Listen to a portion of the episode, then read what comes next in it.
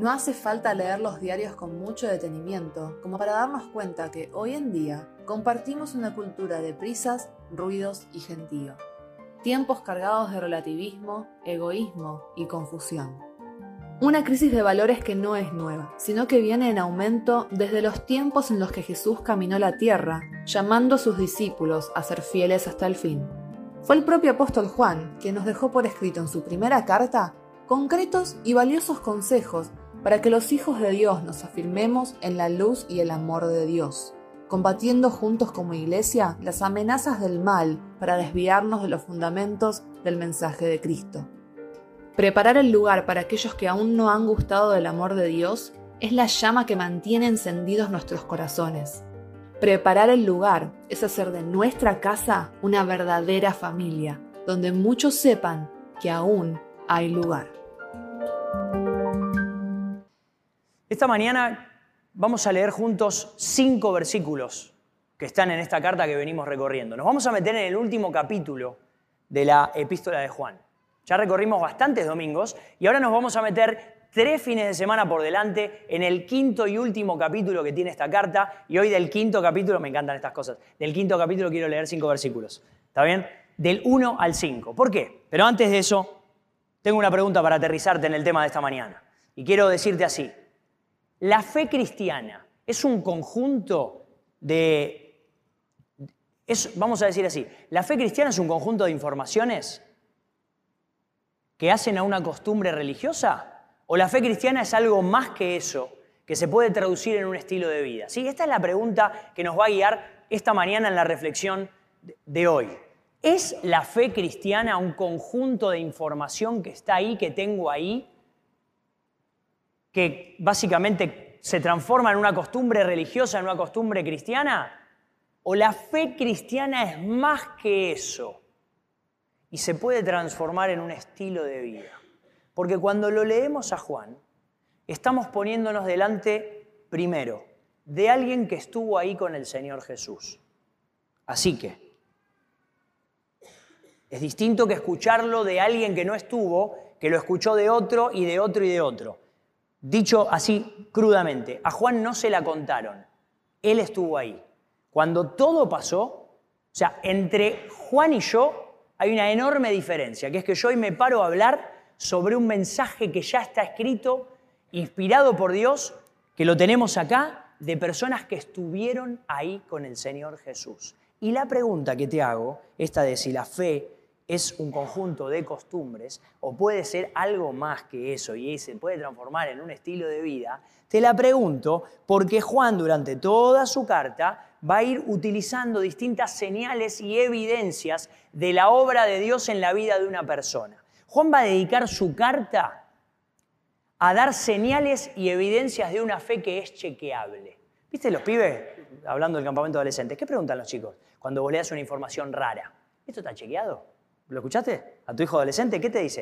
¿Esto está chequeado? Bueno, esta es la pregunta que Juan tiene de fondo. Me encanta, me encanta mirar y pensar que acá en este público puede haber un montón de preguntas y de inquietudes. Me encanta hablar con personas que tienen inquietudes en cuanto a la fe. Porque vos sabés que el chequeo de la evidencia es fundamental a la fe cristiana. De hecho, nosotros vivimos y caminamos una fe que está parada, que está, que está cimentada en los hombros de personas que pueden dar evidencia de lo que Jesús hizo. Son personas, testigos que estuvieron ahí. Juan es uno de ellos. Juan a lo largo de su carta va a redondear todo el mensaje que tiene alrededor de dos verdades. Juan va a utilizar su carta para levantar dos grandes verdades. Te lo digo, ya, lo, seguro lo has leído, lo has recorrido, y si no lo has hecho y estás acá, bienvenido. Primera Juan es una carta que está gratis, universal, para que cualquier persona la pueda leer. Es un documento histórico, de los, es, un, es uno de los documentos que mayor prueba y mayor confianza tiene en cuanto a la historia. Pasa los tests arqueológicos, pasa los tests de la historia, cualquiera, podés buscarlo, los que saben nos, nos van a poder ayudar a decirlo. Pero si vos querés leerla, que está ahí gratis al alcance de la mano, te vas a encontrar con dos grandes verdades. Juan está pensando en que los que leemos la carta necesitamos entender dos grandes cosas. Después hay muchas más, pero dos grandes. La primera, Dios es luz. Primera gran verdad. La segunda gran verdad, Dios es amor. Y Juan dedica sus cinco versículos a, a evidenciar, a argumentar a favor de esto diciendo Dios es luz, Dios es amor. Si querés conocer a Dios, Dios es luz, Dios es amor. Y ahí va, va, va, va, va, hasta que llega al versículo 5, al capítulo 5. Y en el capítulo 5, Juan ya deja de hablar tanto de quién es Dios y empieza a preguntar y se mete con vos. Y esta mañana se mete, se mete, se mete, hasta preguntarte a vos si vos crees lo que dicen que Dios es. Porque vamos a ser sinceros, hay una tensión en nuestra vida. Nosotros tenemos información de todo tipo, de todo color, vivimos en la cultura de la sobreinformación, hoy es el día donde más información hay. Pero ¿de qué sirve la información si no la podés aplicar y no la podés vivir? ¿De qué sirve saber de algo si después en tu vida no puede pasar? Así que, como vos estás acá y yo estoy acá, y no para perder el tiempo, Juan llega al momento, que es este, en el cual de todo lo que ha expresado, de todo lo que ha escrito acerca de la verdad de Dios, ahora se mete y va a decir, ah, pero todo esto que pasa puede ser real en una vida, puede ser practicable en una vida. Y vamos a decir la verdad, nuestra vida vale la pena solo si eso pasa. Porque la verdad que decir Dios es luz y Dios es amor, pero que no tenga nada que ver conmigo, que no me cambie nada, la verdad es que no sirve de nada. Pero si yo puedo decir Dios es luz, Dios es amor y esto en mi vida impacta así, ¡pa! Entonces vale la pena. Y hoy es una mañana en la cual vamos a preguntarnos si vale la pena traducir esa fe, esa fe cristiana, en un estilo de vida que afecte mi vida o que afecte tu vida. Y para eso, Juan va a preguntar, te va a preguntar de manera indirecta, esta mañana cuando lo leas te vas a dar cuenta, ¿es acaso esta, esta fe una fe personal? ¿Pudiste o vas a poder hacer de esta fe una fe personal? En primera persona, decir yo creo esto y yo vivo de acuerdo a esto, porque ese es el interés que tiene la palabra. Y déjame decirte, ese es el interés que tenemos los hijos de Dios. Es decir, que en vez de que nuestra fe sea un solo decir y de la boca para afuera, que la fe que, que hablamos, que predicamos, sea practicable. Si tu agenda no va a cambiar, entonces es solo información. Si mi manera de elegir no va a cambiar, entonces es solo información. Si los chicos fueron al campamento solo para escuchar información, ¿no es cierto que no? ¿Vos viste las fotos del osado ahí? Yo quería ser adolescente de vuelta. O sea, perdón, lo tengo que decir. Vos no sabés lo que nos divertimos jugando ayer con esos chicos. Pero nosotros volvíamos en el auto con mi esposa diciendo, ¿no es verdad que no solo queremos que se diviertan? O que solo sepan de Dios, no que vamos a saber de Dios, no. ¿No es cierto que nosotros queremos que nuestros hijos vibren con la fe de Dios? ¿No es, cierto que cuando nos vamos del campamento ponemos ahí, subimos a la ruta y decimos, Señor, que estos chicos se encuentren con vos? Que su vida cambie a los pies de la cruz. ¿No es verdad que los padres espirituales que estamos acá oramos por nuestros hijos diciendo, hijo, no tenés otra chance? Que no sea que tu fe, que la fe del Hijo de Dios se transforme en algo personal, que agarres eso que está ahí a disposición de la humanidad, es un mensaje que está en la palabra, que lo agarres y que lo tomes y que lo hagas tuyo, que lo hagas personal.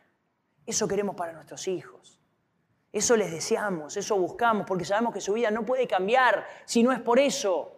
No van a poder contra, contra su propia vida, no van a poder contra ellos mismos. Y vos estás acá sentado y sentada igual, diciendo, ¿qué voy a hacer conmigo mismo? ¿Cómo voy a hacer para rescatarme de mí? O por lo menos yo me encuentro a veces preguntándome esas cosas acerca de mí. Espero que vos también. Pero el jueves a la tarde yo estaba diciendo, Señor, ¿cómo me voy a librar de mí? ¿Cómo voy a hacer contra mí?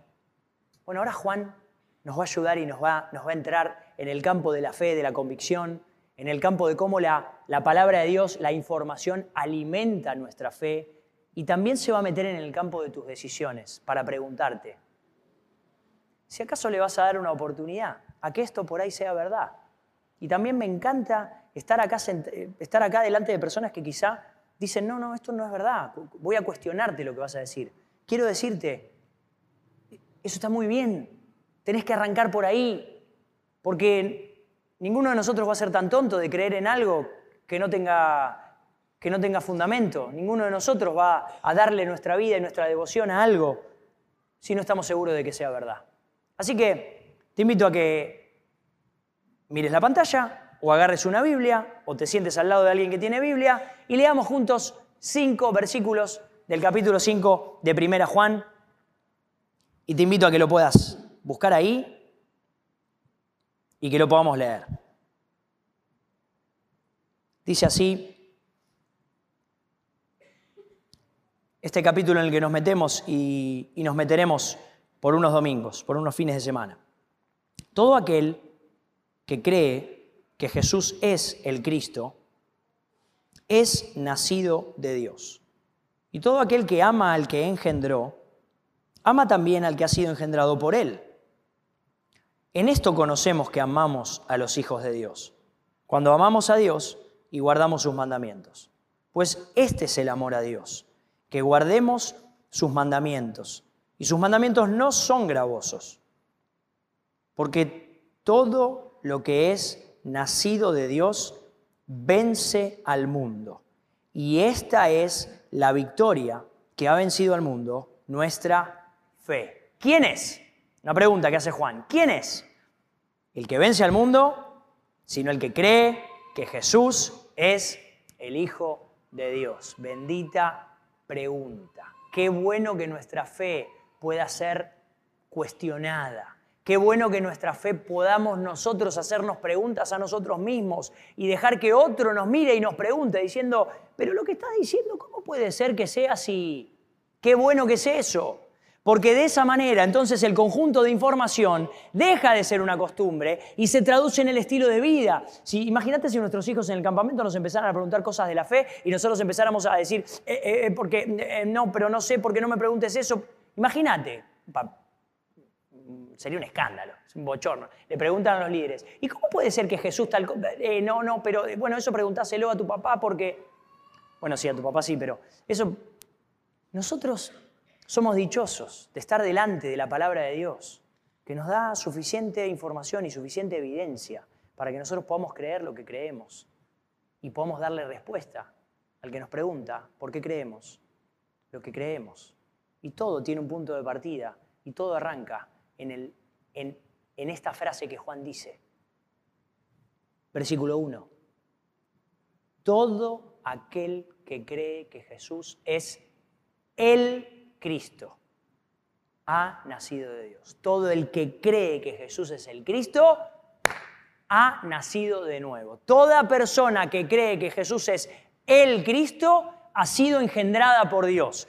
¿Cómo puedo saber entre una persona y otra, dos personas, tres, cuatro, cinco, diez, un grupo de crecimiento, cómo puedo saber quién ha nacido de nuevo de esos diez? Todo aquel que cree que Jesús es el Cristo ha nacido de nuevo, ha nacido de Dios. Por eso es tan importante decirte y decirnos, nuestra fe, nuestra fe como estilo de vida, tiene un punto de partida. Y ese punto de partida es que esta fe esté puesta en el lugar correcto, que nuestra fe esté puesta en la persona correcta. No se trata de hacer cosas o eh, cumplir con costumbres porque tengo fe, entonces hago. No, no, no, no. Se trata de arrancar donde hay que arrancar. Y el punto de partida para todo niño, para todo preadolescente que está acá, para todo adolescente que estamos orando, para que el Señor se lo encuentre en el camino, para todo adulto que está acá, para todo abuelo, mayor, menor, lo que sea. El punto de partida para cada una de las personas que pisa la faz de este globo es poner la fe en la persona correcta que pongamos la fe en la persona correcta. No es a cuál iglesia vas, no es cuántas veces vas, no se trata de cuánta ofrenda tenés que dar, no es esto, no es acá, no es acá, no es acá, no es cómo me he visto, que si el pastor me dijo que me peino por acá, nada de todo eso. El punto de partida, el punto de arranque es dónde está puesta tu fe personal. Y esta es una gran pregunta, porque yo estoy delante de personas que pueden llegar a decir, no, yo fe no, no tengo. Yo no tengo fe. Yo soy a fe. No. Pero la verdad es que, nada, dame cinco, siete, ocho minutos. Empezamos a hablar de quién salió campeón ayer, podemos hablar de dónde trabajás, el auto al que te subís, cómo son tus hijos y te vas a terminar dando cuenta que tarde o temprano vas a terminar reconociendo que la fe la tenés puesta en alguno de todos esos lugares o en otros que yo no mencioné que son solo ejemplos. Todos tenemos fe y todos depositamos nuestra fe en algún lugar. Es simplemente ir a empezar a reconocer dónde está desperdigada nuestra fe. ¿En quién? ¿En quién? ¿O en qué? ¿O en qué vivencia? ¿O en qué experiencia? ¿O en qué persona? ¿No? Porque mis hijos... Y ahí estás hablando rápido ya de un papá que ya te diste cuenta. No, yo en mi trabajo, entonces ya te das, ya te das cuenta, fácil. Entonces la pregunta es, ¿dónde está puesta tu fe personal? Todos tenemos, aunque sea poca, una cuota de fe y la decisión libre de poner esa fe en el lugar que queramos. Así que, yendo a Juan, ¿cómo nos damos cuenta que alguien, que alguien va camino a vivir una fe invencible? Acá está. Todo el que cree que Jesús es el Cristo, y ahora voy a ese tema, ha nacido de nuevo. Ya Juan habló del tema del nuevo nacimiento. Juan, cuando escribe esto, acá estamos en 1 Juan capítulo 5, Juan ya habló antes en su Evangelio, él arrancó el Evangelio hablando de las personas que nacen otra vez. Él dijo, ya lo escribió antes y las personas, sus contemporáneos ya lo sabían, que Juan había dicho que todo el que recibía al Señor Jesús, que todo el que creía en la obra de Jesús, era una persona que por recibir a Jesús nacía de nuevo, es decir, de, de adentro un nacimiento nuevo espiritual, personal, no un nacimiento de este, de este. No, este ya está. 15, 16, 17, 28, 34, 63. No, no, ese no. Es el nacimiento de adentro. Y Juan le dijo a las personas en su momento, ya un poquito más atrás, que por voluntad de Dios las personas pueden nacer otra vez. Que Dios dio a su Hijo para que las personas que lo aceptan nazcan de nuevo. Y de eso está hablando Juan acá. Él dice que todo el que nació de nuevo, o sea, todo el que puso su confianza en lo que Jesús hizo, es una persona renacida, tiene una nueva oportunidad, puede enfocar su vida, puede orientar su vida para un lugar distinto al que estaba. Venía la vida, venía la vida, venía la vida, venía la vida de una manera y se encontró con el Señor Jesús. Y cuando se encuentra con el Señor Jesús, su vida tiene un punto de inflexión. Tiene la oportunidad de cambiar. Tiene una oportunidad de que lo que conoce de Dios, la fe, se transforme en un estilo de vida y no solamente en lo que sé. Esto de que Jesús es el Cristo es un tema fundamental, porque la pregunta de la historia es ¿quién es Jesús? Esta es la pregunta de la historia. Cuando pares a alguien y, lo veas todo enredado en la vida, hay una pregunta que empieza a destrabar el ovillo y es ¿quién es Jesús para vos? Depende lo que creamos de quién es Jesús, así va a ser nuestra vida. Vos y yo y cualquier otra persona de la respuesta que le demos a quién es Jesús, de ahí se desprenden un montón de cosas que luego hacen que la vida sea como sea. Pero esa es la pregunta que empieza a destrabar y a desenredar el ovillo. ¿Quién es Jesús para vos? ¿Quién es? ¿Quién es? ¿Quién es? Y ahí vamos a encontrar tantas respuestas como gente haya. Pero, vos sabés que los hijos de Dios tienen un factor común, que creen lo mismo del Señor Jesús. Qué raro. ¿Cómo hacen? Son tantos. ¿Cómo puede ser? Son tantos y de culturas tan distintas, de países distintos, idiomas diferentes, modelos mentales diferentes. Pero vos sabés que hay personas, los hijos de Dios, hay personas que han logrado coincidir en una sola respuesta acerca de quién es Jesús. Y esa respuesta la da Juan acá, diciendo que todo aquel que cree que Jesús es el Cristo es hijo de Dios. Es hijo de Dios, ha nacido de nuevo. Que Jesús sea el Cristo significa que Jesús es es el enviado de Dios. Significa que Jesús es el Mesías. Significa que Jesús es el único que Dios envió. Significa que Jesús es el que resume toda la historia pasada y consumará toda la historia futura. Es el Cristo. Es el Cristo de Dios. Esta es una confesión de fe de la cual nace todo lo bueno que conocemos, todas las bendiciones que conocemos nacen de acá. Si vos querés saber dónde nace, dónde empieza que una persona viva, bendecida en un mundo tan malo, tenés que encontrarte acá. Este es el punto de partida, que Jesús es el Cristo. Toda la profecía pasada se cumple en el Señor Jesús. Todo lo que se decía de Jesús, Él lo vino a cumplir. Todo lo que Dios quiere hablarnos es a través de su Hijo Jesús. Y toda la vida que el Señor quiere darnos es en Jesús. No hay vida fuera de Él. La vida está en el Hijo, la vida está en Jesús, es a través del Señor Jesús y de su obra en la cruz que nosotros podemos conocer lo que conocemos, lo que llamamos bendición de Dios. No hay otra manera. Y mantengamos la claridad, afinémoslo, entendamos que no hay manera de vivir en bendición, en victoria, sino es en la confesión continua. Y diríamos en casa, momento tras momento, de que Jesús es el Hijo de Dios, el enviado de Dios, porque todo aquel que cree, que confiesa que Jesús es el Cristo, ha nacido de Dios. Y Juan dice que todo el que ha nacido de Dios ama a Dios. ¿Y cómo se demuestra? No es, no es muy complicado. Juan lo dice de una manera fácil, tan fácil que no hace falta ni que yo lo explique.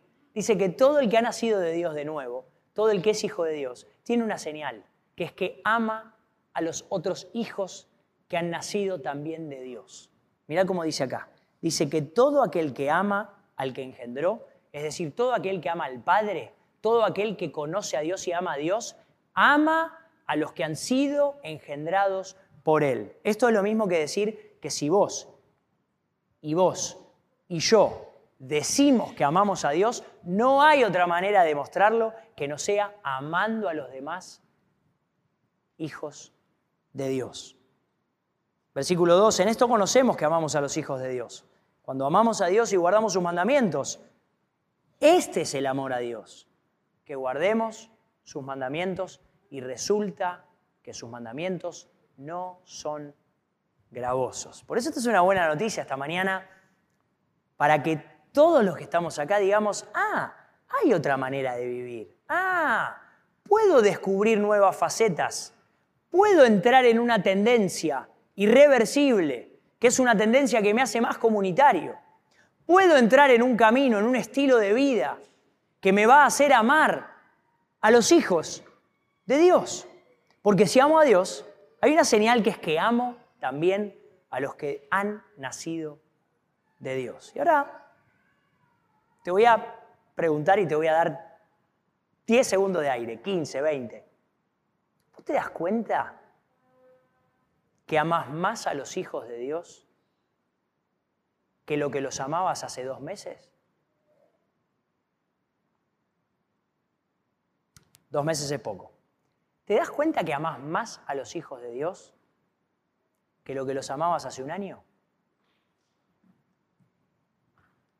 O mejor dicho, podría preguntarte, ¿cómo te das cuenta en tu vida que hay señales, hay evidencias de esa fe que se traducen en tu estilo de vida?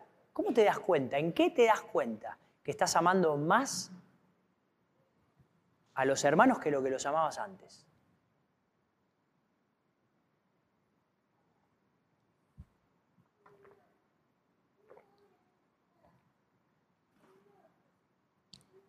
Porque el amor al cual el Señor nos llamó a participar es un amor del servicio, es un amor que se da, es un amor que comparte. ¿Vos viste la foto del campamento de adolescentes? ¿Prestaste atención recién cuando las pasaron? ¿Vos viste las caritas de esos chicos? El próximo campamento, ¿los vas a amar más o menos que hoy? Más, ¿no? Porque es una tendencia irreversible. Los hijos de Dios amamos a los que se acercan a la familia de la fe. ¿Qué te juego que el campamento de verano, 10 familias de acá están yendo a visitar el campamento? ¿Qué te juego que vas a orar por esos chicos como no oraste nunca? Porque hay una señal. Y uso el campamento como ejemplo, pero la podríamos usar entre nosotros. Hay una señal, que es que el que ama a Dios ama a los que han nacido de Él. Y cuando vos estés delante de alguien que tiene un conflicto interpersonal, que no lo puede saldar, o que en vez de amar más al pueblo del Señor lo ama menos, esa es una persona que necesita de tu ayuda, necesita venir a leer, porque Juan nos da una herramienta que es sencilla. No es que hay que hacer algo o decirle, no, porque vos tenés que nada, de eso no hay que hacer nada. Simplemente hay que dejar que la obra del Espíritu entre al corazón y transforme tu estilo de vida y el mío, nos lleve a vivir esa, esa tendencia. Vos, por ejemplo, viste que los grupos de crecimiento van a durar dos años y medio, tres años. ¿Vos qué pensás? a los, a los chicos esos desconocidos que viste el otro día. ¿Por qué pensás que los vas a amar en dos años? ¿Cómo los vas a amar? ¿Más o menos que lo que los amaste el miércoles? Obvio que más, pero obvio, porque Juan ni siquiera tiene esa duda. Juan te está diciendo, tranquilo, aflojá, pinchá la pelota, tranquila, tranquilo, que si vos naciste de nuevo, si vos naciste de Dios, vas a tener una evidencia clara en tu vida, que es que vas a amar a los hijos de Dios, porque amás al que te dio, al que te dio vida otra vez. Todo aquel que ama al que engendró. Ama también a los que han sido engendrados por Él. Y ahora para terminar, que me quedan unos minutos, quiero que juntos podamos recorrer este tema de la fe que vence, de la fe invencible. Porque cuando Juan ya dejó bien claras los puntos de partida y las evidencias de alguien que nació de nuevo, ahora va a decirnos a todos que esa fe que Jesús vino a enseñar, que esa fe se puede volver algo personal, algo muy personal. Y él dice así, versículo 4, porque todo lo que es nacido de Dios vence al mundo. ¿Va de vuelta? Esta es una frase que te tenés que llevar de memoria. Dice, porque todo lo que es nacido de Dios vence al mundo. Y acá Juan está dando una confirmación. Y quiero darte tranquilidad, hermano, hermana. Quiero darte confianza y convicción del corazón. Que si vos has nacido de nuevo, todo lo que es nacido de Dios vence a este mundo. Y cuando hablamos de mundo, Juan ya habló de mundo en el, capítulo 2, ¿te acordás cuando dijo no amen al mundo ni las cosas que están en el mundo? Cuando habla de mundo, para repasar, no está hablando de la creación, no está hablando del mundo como creación. Eso, eso muestra la grandeza de Dios.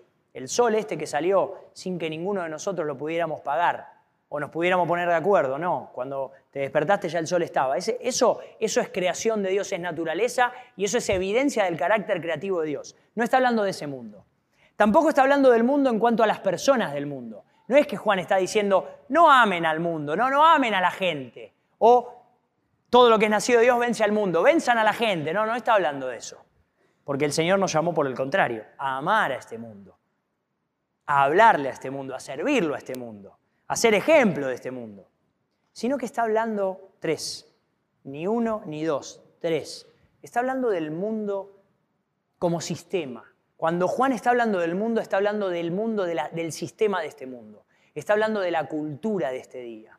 Está hablando de la manera de pensar, del, motor que hay atrás de todo lo que se expone como cultura en este día. Y Juan nos está diciendo, ojo ahí, ahí ojo, no quieran tener nada que ver con eso, no se asimilen a eso, no se mimeticen en eso, no amen al mundo, porque ahí no está el amor de Dios.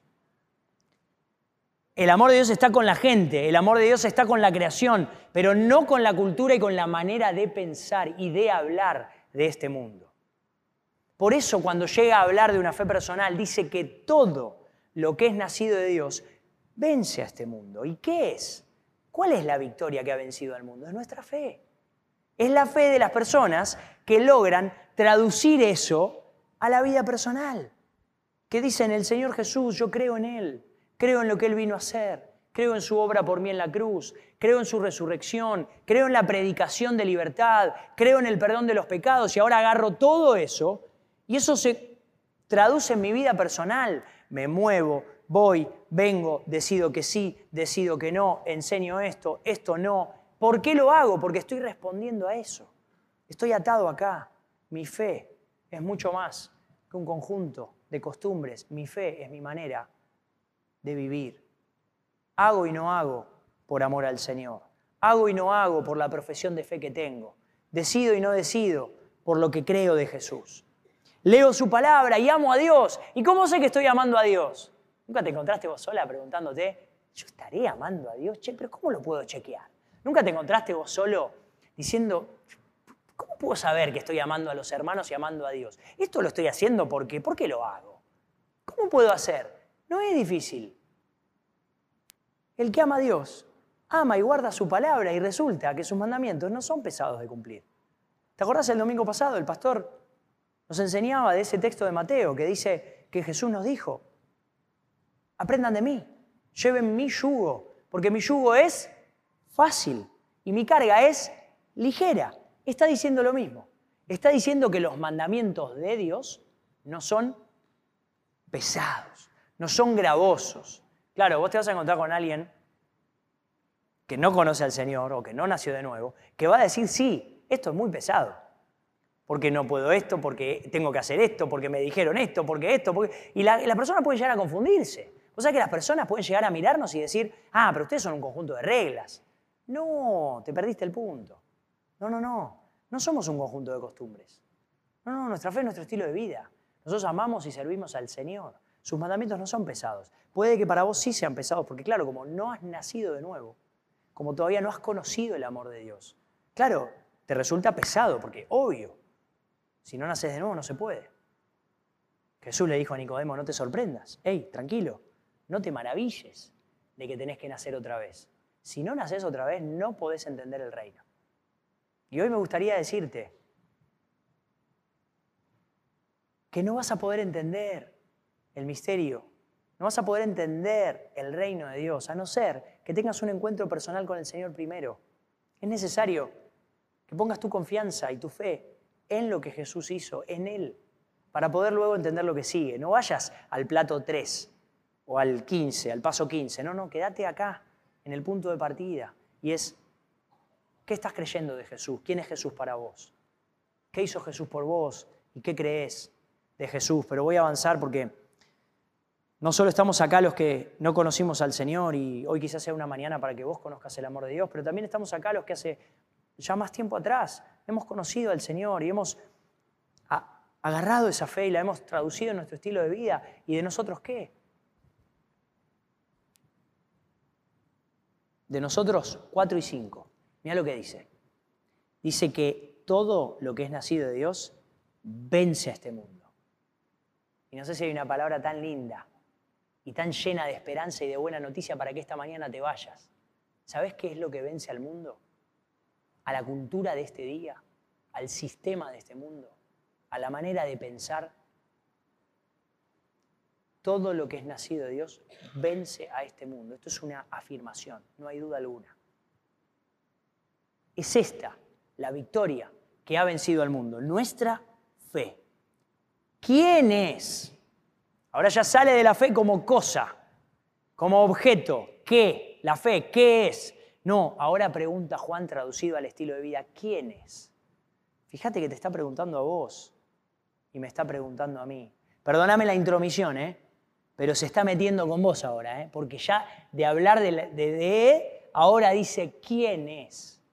¿Quién es el que vence al mundo sino el que cree que Jesús es el Hijo de Dios? Y no tenemos mensaje más fuerte, más invencible para dar que el llamarnos y el llamarte una y otra vez a poner tu fe en el lugar correcto, a que tu fe venza este mundo. Vos sabés que nuestros adolescentes no tienen ninguna chance si no es por esto. Nosotros ayer nos volvimos orando diciendo, estos chicos no tienen chance, ¿eh? este sistema se los come. Pero para, para, para. Así dejamos de hablar de ellos que no están acá. ¿Y con vos y conmigo qué pasa? Lo mismo.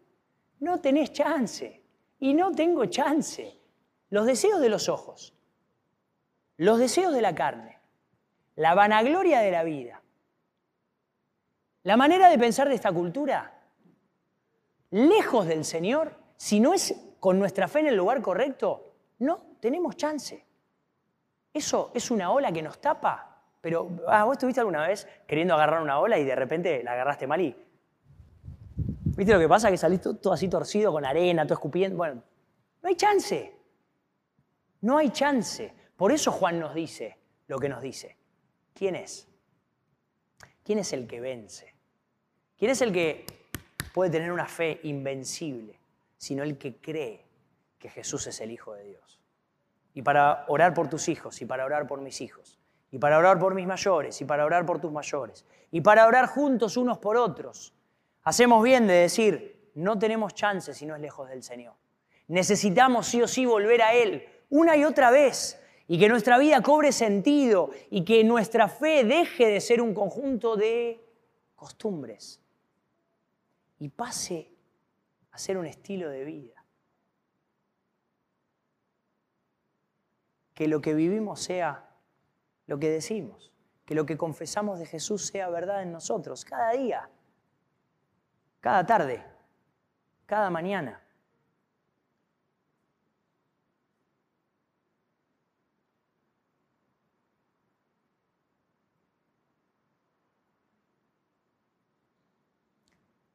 no creo que quieras compartir la vida cristiana con personas que dicen pero no hacen, sino al contrario. Valoramos ser miembros de la IDE porque predicamos un mensaje que todas sus obras responden a la fe que tenemos. ¿Tú sabes que Santiago le dijo a los hermanos, así como un cuerpo está muerto si no tiene al espíritu? De la misma manera la fe es un cuerpo que si no tiene obras va a estar muerto. Y esta mañana yo no solo preguntarte con Juan, sino esto, ¿no?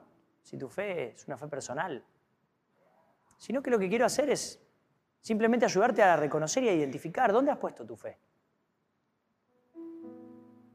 Todos tenemos la fe puesta en algo y todos tenemos la fe puesta en algún lado.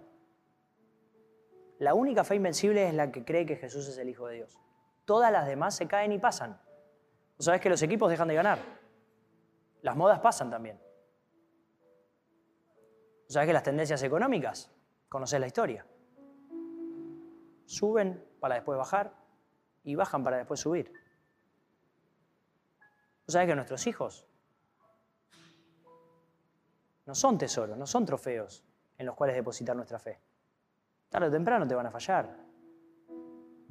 Tus pares. ¿Dónde has puesto tu fe? Porque la única fe invencible es la que cree que Jesús es el Hijo de Dios y vive de acuerdo a eso. Es la única. Todas las demás, tarde o temprano, se caen. Pueden durar muchos años, ojo, ¿eh? conozco personas que viven muchos años, aferrados a muchas cosas, que les va bien, pero tarde o temprano, tranquilo, si no es temprano es tarde. Eso se cae. La única fe invencible es la que está puesta en la persona de Jesús. Porque Jesús es el único que hizo lo que nadie hizo. Vino a este mundo a vivir la vida que vos tendrías que haber vivido. Vino a vivir la vida perfecta que yo no pude vivir. Para después morir la muerte que yo me merezco morir. Y no solo eso, sino que volvió de la muerte. Resucitó al tercer día. Él venció. No conoces a nadie que haya resucitado de la muerte. No hay nadie cerca en tu círculo familiar que haya vuelto de la muerte. No tenés ningún amigo que haya fallecido que haya vuelto a la vida. No tenés. No tenemos a nadie. Nadie hizo lo que Jesús hizo. Él murió y resucitó para nunca más volver a morir. No conocemos a nadie que haya hecho eso. Y encima una muerte en lugar de los demás. Decime, ¿quién muere por otro? Por eso, nuestra fe es invencible.